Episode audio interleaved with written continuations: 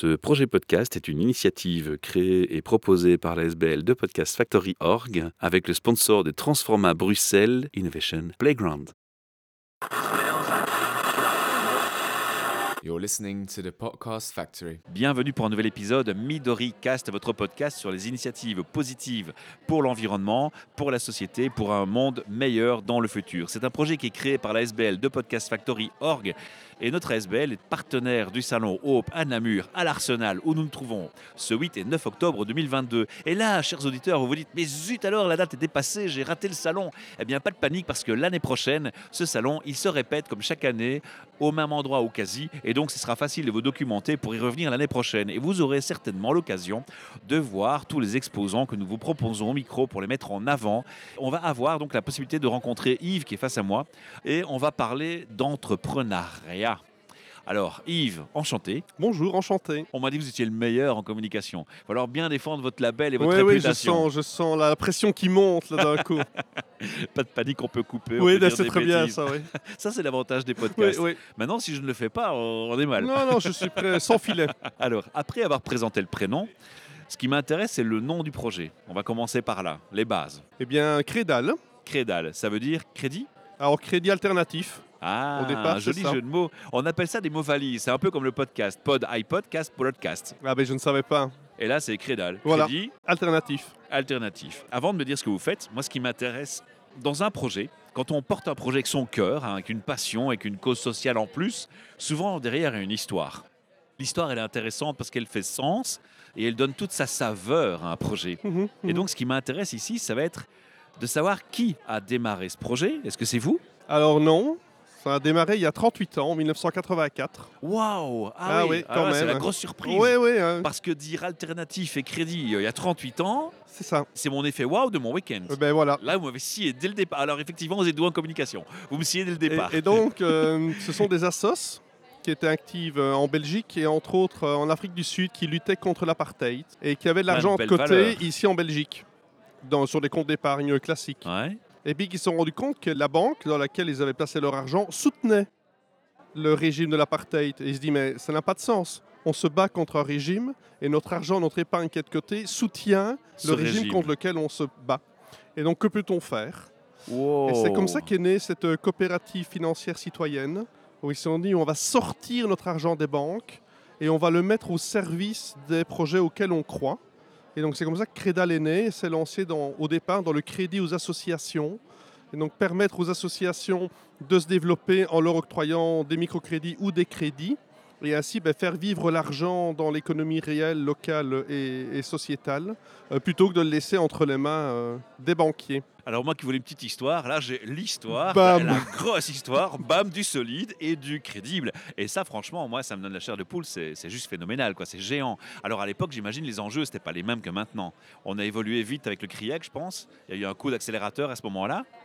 Donc oui, alors euh, les enjeux pour moi ils sont les mêmes, mais ils sont de plus en plus euh, urgents et de plus en plus Ouais, euh, abordables pour les gens, en fait, de se dire ah ben oui finalement au niveau éthique, euh, on sait aujourd'hui ce qui s'est passé dans les banques, euh, entre autres en 2008 euh, avec les crises des subprimes.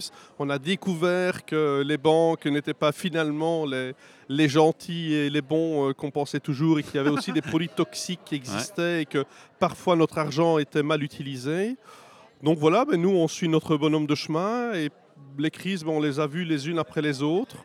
Et puis on est toujours là parce que justement l'argent est au service d'une économie réelle et pas d'une économie financière virtuelle. Et c'est le nœud du problème souvent. Et d'ailleurs, les gens qui font des projets de cause et de valeur, souvent, ils ont le même problème que moi j'ai eu à une époque et sur lequel je travaille encore actuellement, c'est le, le tabou argent. L'argent Mhm, sale, mhm. l'argent me freine, Ouais, l'argent ouais. j'ai pas envie de l'utiliser. Il me repousse en fait et il me gêne.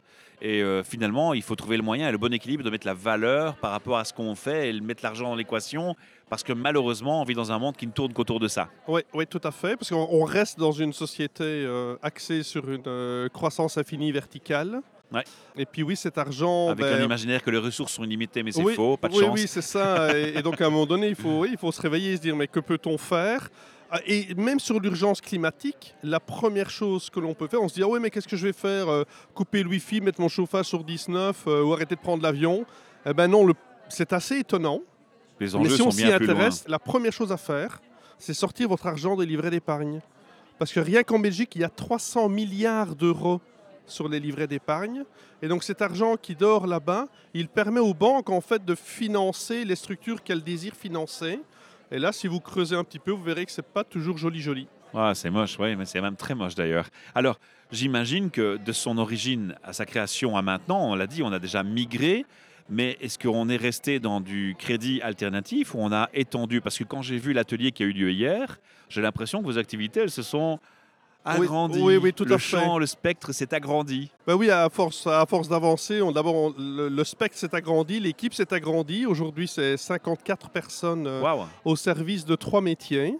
Donc le premier métier, ben, on vient d'en parler, c'est le placement. Ouais. Donc redire aux gens, mais placez une partie de votre épargne, ne, mettez jamais tous vos œufs dans le même panier. Donc euh, Donc, même placement et conseil. Voilà, c'est ça, et dire, mais mettez cet argent chez Crédal et on va à 100%, en toute transparence, vous montrer à quoi sert cet argent, puisque tous les trimestres, on publie la liste des projets qui sont soutenus. Est-ce que vous êtes considéré comme une banque? Donc ça, c'était un choix de ne pas demander d'agrément bancaire. Alors vous êtes quoi? Vous êtes une, pla- une plateforme de crowdlending? On est une coopérative financière citoyenne. C'est juste ça. Donc voilà. Voilà, donc pour les, gens- statuts, c'est fixé, Oui, c'est établi. On- en fait, on utilise l'argent vers des projets qui ont du sens. On donne un sens à l'argent, euh, à l'épargne des gens. Waouh, c'est beau. Là, franchement, euh, j'en prends euh, pour mon grade aujourd'hui. C'est, génial. Quoi. Là, je kiffe, je surkiffe. On est dans la route du kiff. Voilà. Alors, on va en venir à, à ces fameux ateliers d'hier. Donc, c'est une des activités qui sont venues se greffer par votre agrandissement. On va peut-être faire un topo général des activités qui sont ajoutées. Oui, ben donc c'est ça. Donc trois métiers. Le premier, le placement. Le deuxième, le crédit. Le troisième, l'accompagnement. Ah, voilà. Euh, puisqu'on c'était l'accompagnement hier. C'est ça. Et donc euh, l'accompagnement parce que dans le crédit, ben, on va soutenir des associations. On en reparlera peut-être après aussi des entrepreneurs ou des personnes en difficulté.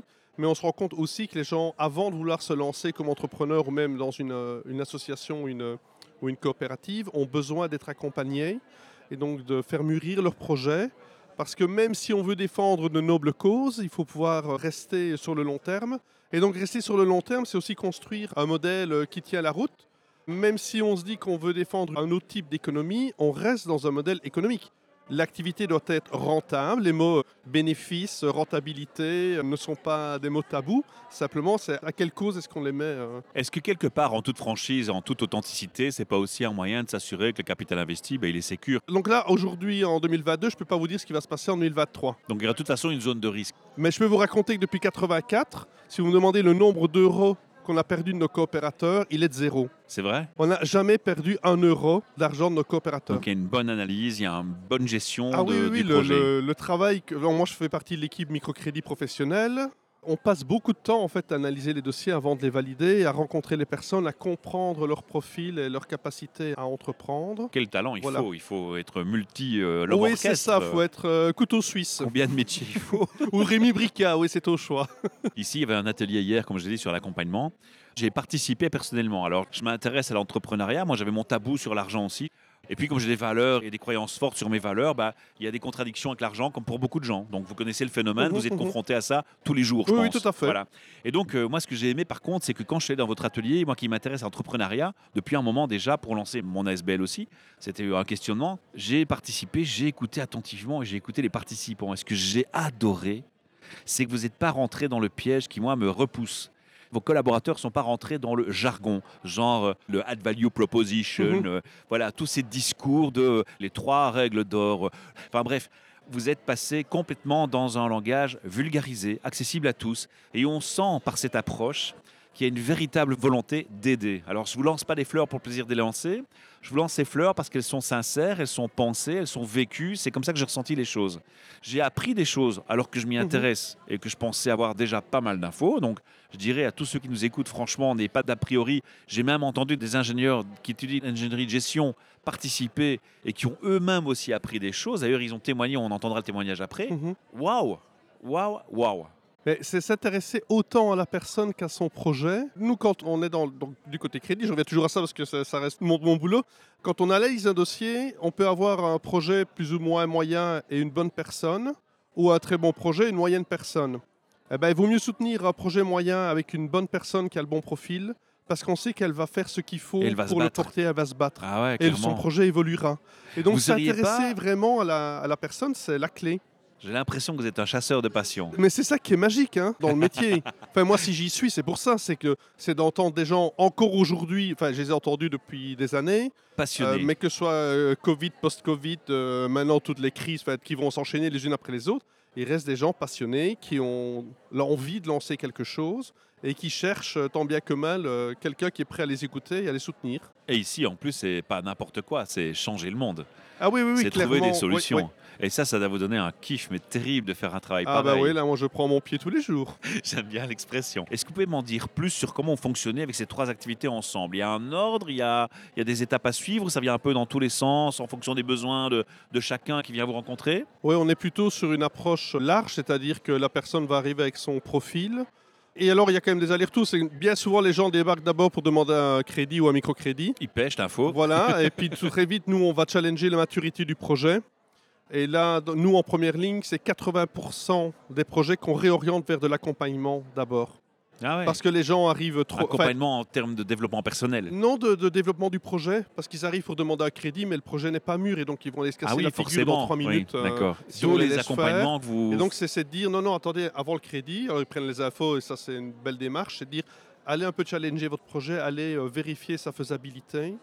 Voilà, ça, c'est plutôt sur le, partenariat entre les crédits professionnels et, l'accompagnement. Par contre, dans le microcrédit euh, social accompagné, bah là, c'est plutôt des personnes qui ont besoin d'un microfinancement juste pour leur vie de tous les jours et qui vont arriver chez nous bien souvent par le bouche à oreille et qu'on va pouvoir soutenir alors euh, dans ce produit très spécifique qui est le microcrédit social accompagné. Donc c'est un crédit, donc ça veut dire qu'il y a un intérêt, ça veut dire Oui. devoir rembourser. Il faut bien aussi être précis. hein. Et, et d'ailleurs, dans le microcrédit euh, social, c'est qu'on va aller vers les personnes euh, qui vivent une certaine pauvreté. On se dit, oui, mais on va leur faire du crédit, c'est justement ça, l'endettement, la spirale de l'endettement, euh, on va encore les enfoncer un peu plus. Donc, euh, comment est-ce qu'on peut proposer du microcrédit à des personnes qui sont déjà dans des situations précaires? Et donc, il s'agit de ne pas oublier le mot accompagner Ah et ouais. de se dire que... C'est la clé, c'est le mot-clé. Alors c'est le premier mot-clé, puis c'est de dire mais on ne va pas octroyer des crédits pour n'importe quoi, on est bien sur des besoins de la vie de tous les jours qui permettent en fait d'améliorer le quotidien des personnes, que ce soit euh, réparer une voiture ou acheter une voiture, parce que bien souvent c'est des personnes qui ont des emplois précaires, donc multisites pour travailler, avec des horaires incompatibles avec les transports en commun, donc c'est pas une envie d'avoir une voiture, c'est un, une besoin. nécessité pour vivre ou- ou survivre. Voilà, et puis c'est pas parfois des personnes qui ont eu des accidents de vie, il faut se remeubler un peu rapidement. C'est de trouver une réponse via le microcrédit pour s'en sortir. Vous venez de vous transformer en 30 secondes en magicien. quoi.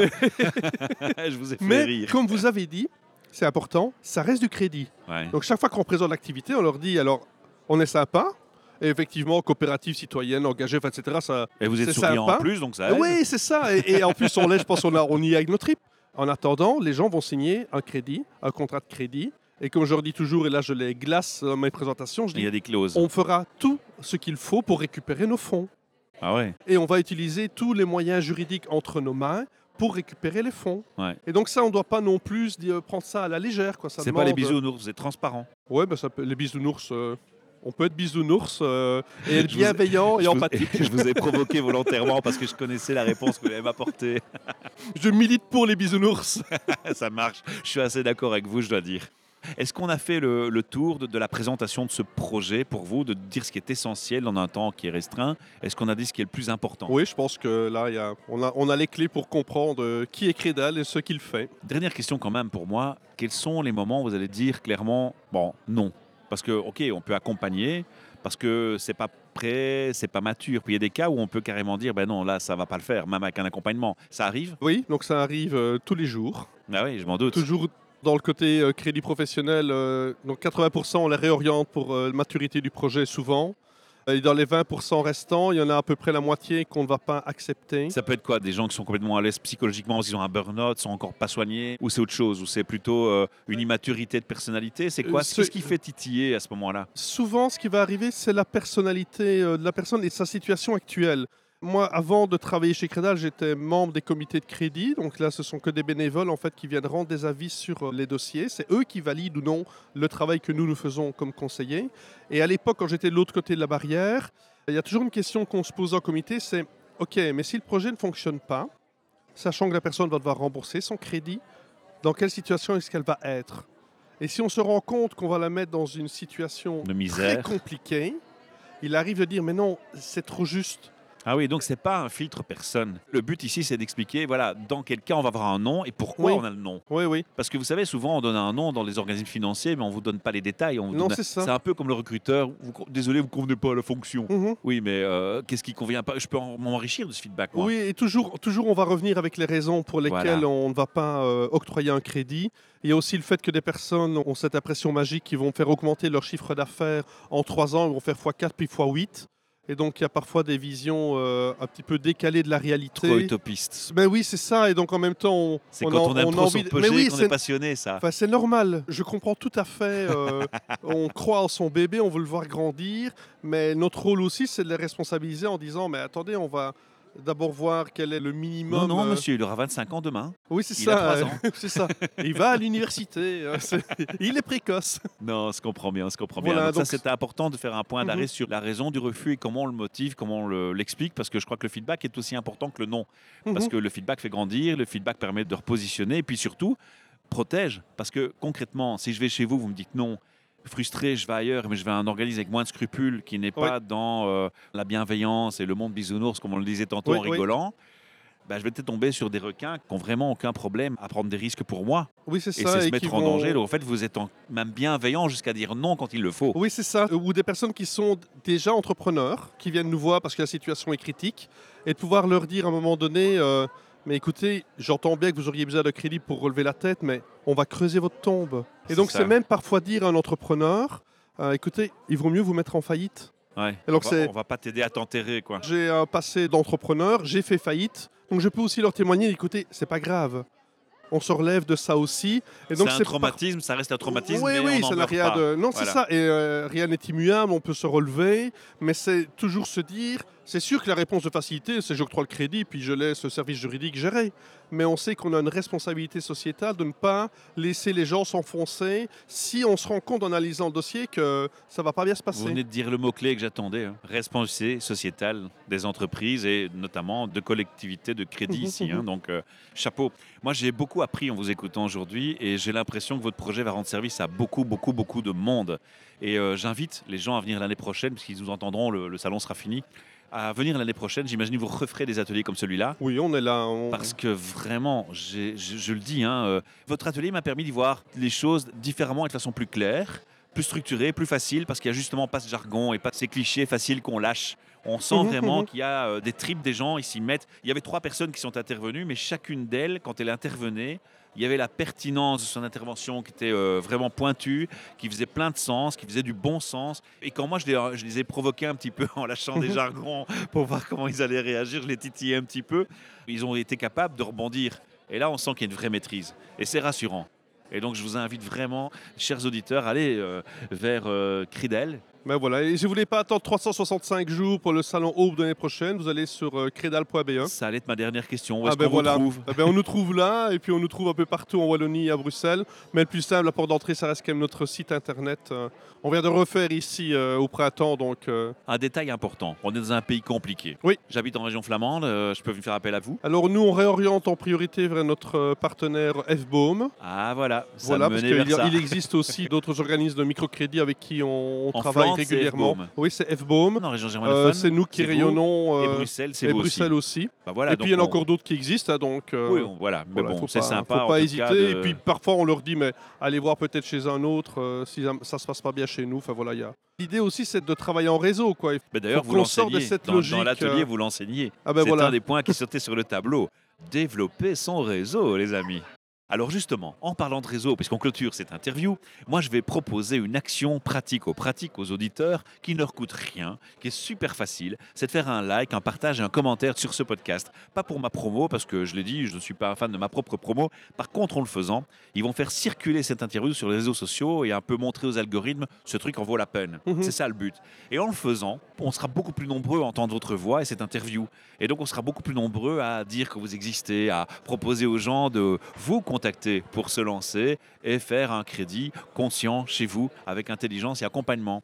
Donc voilà, chers auditeurs, aidez notre invité à avoir la portée qu'il souhaite, à avoir son action positive sur la société. Et je vais aller plus loin. Vous pouvez même laisser un message vocal sur ce podcast. Vous allez sur vodio.fr, vous cherchez le projet podcast MiDoriCast et dedans vous retrouvez notre ami Yves dans les interviews qu'on mettra en ligne. Et il y a un petit bouton téléphone, vous parlez, écoutez le résultat avant de l'envoyer parce que parfois si la communication est mauvaise, on n'entend rien, on comprend rien, on ne pourra pas réagir. Mais nous en tout cas à la SBL de Podcast Factory on s'engage à ces messages vocaux, on les lui forward. Et donc, il pourra les écouter. Ça peut être un mot d'encouragement, une question. euh, mais si vous avez une question, laissez de pas répondre. hein. Donnez votre mail, euh, un contact. hein. Oui, Sinon, oui, c'est mieux. C'est mieux. hein. Sinon, on peut pas répondre. Voilà.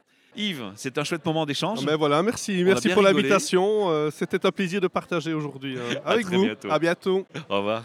Alors aujourd'hui, on est dans une salle avec Crédal qui a proposé à des jeunes et d'autres moins jeunes de passer de l'idée à un projet d'entrepreneuriat et de donner quelques trucs et astuces. Alors euh, voilà, la question est simple. Est-ce que vous avez le sentiment d'avoir eu des réponses aujourd'hui à votre projet d'entrepreneuriat? On peut d'ailleurs parler de, l'idée de départ, si vous le voulez. Vous présentez l'idée de départ et qu'est-ce que vous avez appris, qu'est-ce que vous retirez de cette expérience? Alors bonjour, euh, je m'appelle Léo Van Kompernol-Vroman et je suis venu avec mon partenaire Rémi pour notre projet Seed Effect qui est de la nourriture locale et durable pour poules. Donc effectivement aujourd'hui nous avons revu un petit peu des choses que nous avons déjà eues en cours, notamment parce que nous sommes tous les deux en ingénieur de gestion avec option entrepreneuriat. Mais c'est des choses qui étaient toujours très intéressantes à entendre, à réentendre. On a eu plusieurs pistes pour euh, un petit peu peut-être des collaborations à faire avec euh, de nouvelles entreprises, plein de bonnes idées, de chouettes échanges. Voilà, on espère que les échanges aboutiront à du concret. Alors en général, quand on s'informe de l'idée à, l'indépendant, on s'informe avec l'école, hein, on suit les cours euh, ingénieur de gestion, c'est clair, hein, c'est explicite. Mais toutefois, on a toujours les conseils des proches, des amis, etc. Et puis quand on vient dans un événement comme celui-ci, on ne sait pas trop à qui on a affaire et qui présentera quoi. Tout se rejoint systématiquement dans la même direction. Est-ce qu'il y a parfois des nuances qui sont interpellantes, qui vous intéressent, comme quand on parle d'approche Lean Startup ou des choses comme ça? Est-ce qu'elles sont discutées d'abord dans le cursus scolaire? Oui, oui, bien sûr. euh, On a beaucoup parlé du modèle euh, Lean Startup euh, donc en entrepreneuriat. Après, ici, effectivement, parfois il y a des interventions qui sont plus pertinentes, d'autres un petit peu moins. Mais c'est toujours intéressant d'avoir des points de vue dans tous les sens pour euh, toujours prendre le mieux et avancer. Alors votre projet pour les poules, alors j'ai vu des petits sourires, je sais pas pourquoi, mais dès qu'on parle de poules, il y a un petit sourire, ces animaux sont tellement sympathiques. Moi je connais des gens qui font des, des composts, enfin, qui remplacent les composts par des poules, Enfin, il y a plein de projets intéressants autour de la poule. Comment on fait pour euh, approcher les gens avec une idée qui fait déjà rire un petit peu dès le départ? C'est un frein ça, ou c'est quelque chose qui vous fait faire dire euh, challenge? Non, je pense que c'est justement quelque chose de challengeant et au final, effectivement, parfois ça fait un peu rire les gens, mais je pense que c'est du rire qui justement attise un petit peu en eux de la curiosité qui fait qu'au final, ils nous écoutent peut-être un peu plus. Après, c'est certain que quand on parle de nourriture pour poules, ben, on n'est pas aussi sérieux que quelqu'un qui parle un petit peu de travailler dans la finance ou autre. On le sait très bien, mais euh, voilà, pour nous, c'est quand même très important. Et peu importe dans quel milieu on travaille, l'important c'est toujours de vouloir avoir un impact positif euh, à tous les niveaux. Vous en êtes où dans ce projet, personnellement? Donc actuellement là, on voit différents experts de la nutrition, on a des contacts de terrain et on aimerait bien euh, maintenant euh, bientôt nous lancer euh, Dès la sortie de l'école ou en parallèle encore avec les cours? En parallèle avec les cours. normalement, si on teste l'idée, on avance, essai, erreur. Et si jamais on peut se permettre de déjà le lancer, on serait motivé effectivement à le lancer. Alors on précise avant de clôturer que le projet, il s'agit de redonner une alimentation saine aux poules. La question que je me suis posée personnellement, c'est suite à un constat comment? En fait, c'est surtout le côté euh, local, durable, oui, et effectivement complète dans l'alimentation. Pour les poules, en fait, ça part d'un constat, c'est que la grande majorité de la nourriture pour poules est importée, et bien souvent même en plus euh, hors Europe. Donc euh, nous, on s'est dit qu'on voulait redonner la souveraineté alimentaire en Belgique, et pourquoi pas en commençant d'abord par de la nourriture pour poules. Tout ce que je vous souhaite de tout cœur, c'est une belle réussite, c'est un beau projet. Ça me parle en plus, moi j'aime bien cet aspect de, conscientiser les choses. Merci pour le témoignage, c'est très sympa, je vous souhaite une belle journée et à très bientôt. Au revoir. J'ai une des personnes intervenantes qui est devant moi, qui est Thiago. Oui, donc notre objectif, c'est surtout de montrer aux gens que entre le moment où on a une idée et le moment où, le projet se crée, il y a plusieurs étapes euh, qu'on peut aider à structurer. En fait, les gens sont un peu perdus et ne savent pas par quoi commencer. Avec notre expérience d'accompagnement à l'entrepreneuriat, on, peut vraiment euh, les aider, valider chaque étape et savoir qu'il y a moyen de mettre de l'ordre là-dedans et d'en faire quelque chose de tout à fait réalisable. J'aime bien utiliser euh, l'image de, couper l'éléphant en rondelles pour euh, voilà, avoir des, petites étapes qu'on peut atteindre au fur et à mesure. Moi, ce que j'ai beaucoup apprécié, parce que j'ai participé évidemment à cet atelier, j'ai remarqué que vous n'avez pas trop utilisé de mots jargon. Pourtant, la datation est grande en général. hein. Euh, On utilise souvent le project management, l'approche lean startup, euh, le persona, la fiche persona, le business model Canva, tu vois. Et c'est pas ce que j'ai entendu, mais je l'ai entendu avec d'autres mots. Est-ce que c'était voulu? C'était voulu, euh, pas tant que ça. C'est juste, il y a des mots qui sont des mots techniques qui sont très importants, comme bah, le persona, etc. Mais c'est vrai que on n'aime pas spécialement cette tendance d'angliciser tout et d'utiliser jargon. Peut-être qu'on a aussi l'habitude avec les personnes avec qui on travaille, c'est plutôt des artisans, c'est peut-être des personnes qui sont pas issues de ce milieu start-up entrepreneurial et donc euh, on a l'habitude d'utiliser un autre vocabulaire pour dire la même chose. On travaille avec des agriculteurs, euh, avec, euh, bah oui, j'ai dit des artisans, donc oui, c'est vrai qu'on peut expliquer ces choses sans utiliser des, anglicismes.